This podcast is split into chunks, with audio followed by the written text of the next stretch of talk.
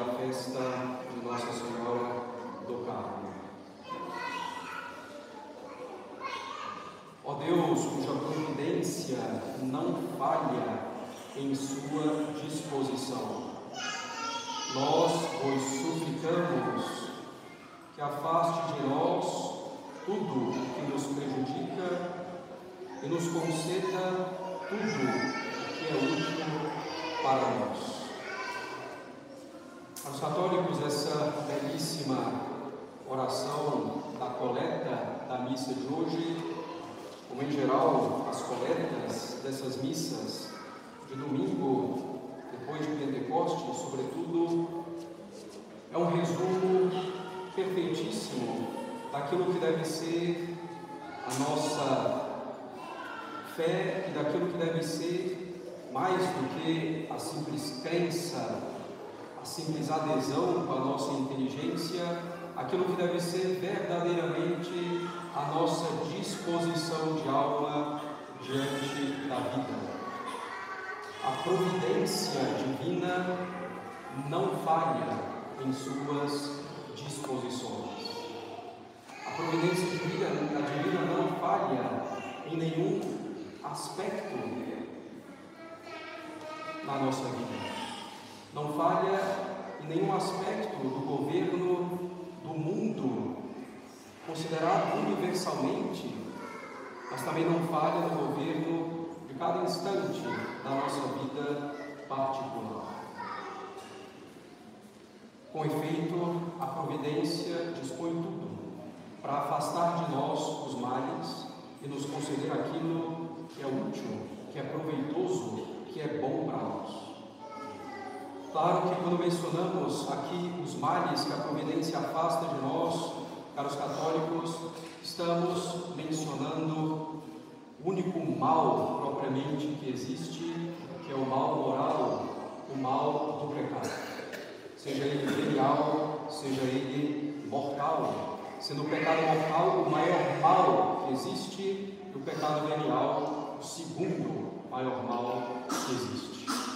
Portanto, a providência age de tal modo a nos afastar desse mal que é o pecado e para nos conceder todos os bens que são proveitosos. A providência quer nos conceder, ao final das contas, o único bem que é proveitoso por si mesmo, que é a graça, que é a nossa união com Deus. E assim, caros católicos, Deus governa, dispõe todas as coisas, permitindo males físicos, permitindo sofrimentos, e às vezes até os querendo. A providência divina permite até mesmo os pecados, mas tudo isso faz para que ao final da vida de cada um de nós, nós possamos amar Deus tanto quanto devemos amá-lo.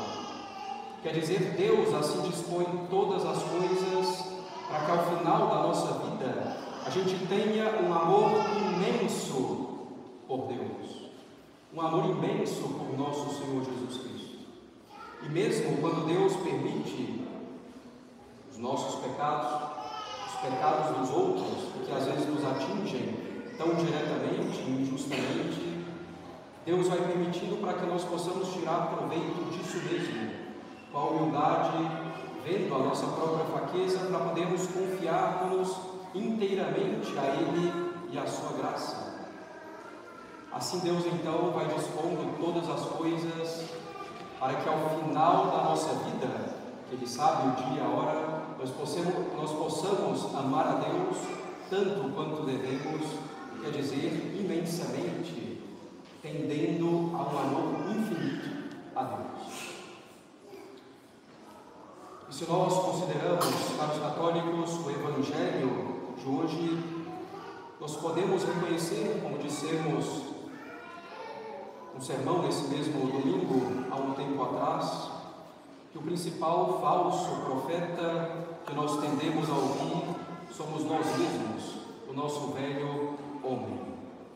As nossas inclinações desordenadas, enfim, a nossa vontade própria, quando ela está contra a providência divina. E se nos deixamos iludir por vários ou alguns falsos profetas que nos enganam, seja na própria doutrina católica, que nos enganam na política ou em tantos outros aspectos, se no fundo nos deixamos enganar por falsos profetas, é porque queremos nos governar a nós mesmos. Queremos dispor as coisas de acordo com a nossa simples inteligência humana, limitada e falha, ao contrário da providência divina, baseada na sua sabedoria infinita, perfeita e infinitamente amorosa. E assim nos deixamos levar pelo nosso velho homem, falso profeta, nos deixamos também levar por falsas doutrinas, nos deixamos levar por vãs filosofias, nos deixamos levar por certos alívios indevidos na moral católica, não a seguindo integralmente, sobretudo muitas vezes nos contentando com simplesmente não cometer pecado mortal ou com simplesmente procurar evitar os pecados veniais sem buscar efetivamente viver a moral católica plenamente, que é uma moral de virtude, a moral da bem-aventurança. E ao querer, para os católicos, seguir falsos profetas, começando pelo nosso velho homem, estamos justamente entrando na escravidão do pecado, como nos diz São Paulo na epístola de hoje. Vamos ser escravos da desordem para a desordem, porque justamente o nosso governo de nós mesmos, alheio, separado do governo de Deus, estamos na desordem, não a Deus, nosso Senhor. Ao contrário, para os católicos, se procuramos seguir o profeta, que é nosso Senhor Jesus Cristo, e Jesus Cristo continuado na igreja, com os ensinamentos constantes da igreja ao longo dos séculos, nós seremos escravos de Deus.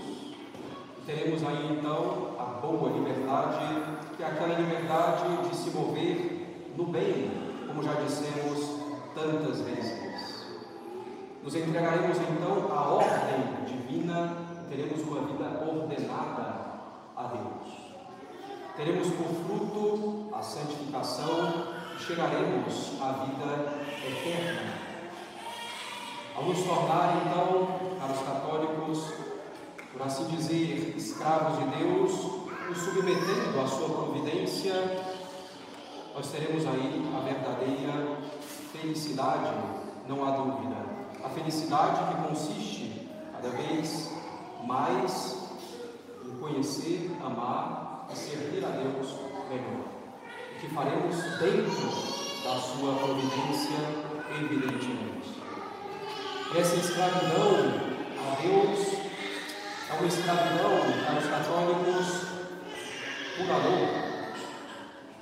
Por amor Deus, na sua providência, dispõe tudo de modo a não haver nenhuma só falha. É por amor que Deus afasta de nós todos os males e que nos concede todos os bens de que precisamos e muito mais do que precisamos. A providência divina, os males que permite, mesmo os pecados que permite, é uma providência infinitamente amorosa. Deus está a cada instante preocupado unicamente com a salvação de cada um de nós. Individualmente, totalmente, unicamente preocupado, por assim dizer, com isso. Não pensa em outra coisa, não deseja outra coisa a não ser a nossa salvação. E muito mais do que a nossa salvação, deseja unicamente, exclusivamente e age a cada instante totalmente para a nossa santificação. vai muito além da nossa mera santificação, da nossa salvação. Nossa santificação que consiste em nos unirmos cada vez mais a nosso Senhor, ao seu sagrado coração. E a providência de Deus é governar então o mundo desse, desse, dessa forma, desse modo, a cada instante, agindo unicamente, preocupado unicamente com a nossa santificação e a nossa salvação, nos solicitando a isso. Mesmo nos males que permite, para que possamos sair dele com maior amor a Deus, com maior amor a nosso Senhor. Para os católicos, procuremos sinceramente ver claramente a bondade de Deus em nossa vida, a cada passo. Mesmo esses males que sofremos, mesmo na, na permissão dos pecados que cometemos até aqui, para sairmos deles com maior amor a Deus. Ver o amor de Deus mais claramente na nossa vida para podermos, para podermos então também amá-lo em retorno mais profundamente. Essa é a finalidade da nossa vida. Amá-lo é evidente como ele deve ser amado, como ele quer ser amado. O cumprimento dos mandamentos, o cumprimento dos nossos deveres de Estado, a aceitação da providência divina em todos os acontecimentos da vida, em que usamos nossa prudência, buscamos aquilo que achamos ser o melhor legitimamente, dentro da vontade de Deus, mas aceitando ao final das contas o que Deus quiser, como Ele quiser, quando Ele quiser, porque Ele quer por amor a nós. Em nome do Pai, do Filho e do Espírito Santo.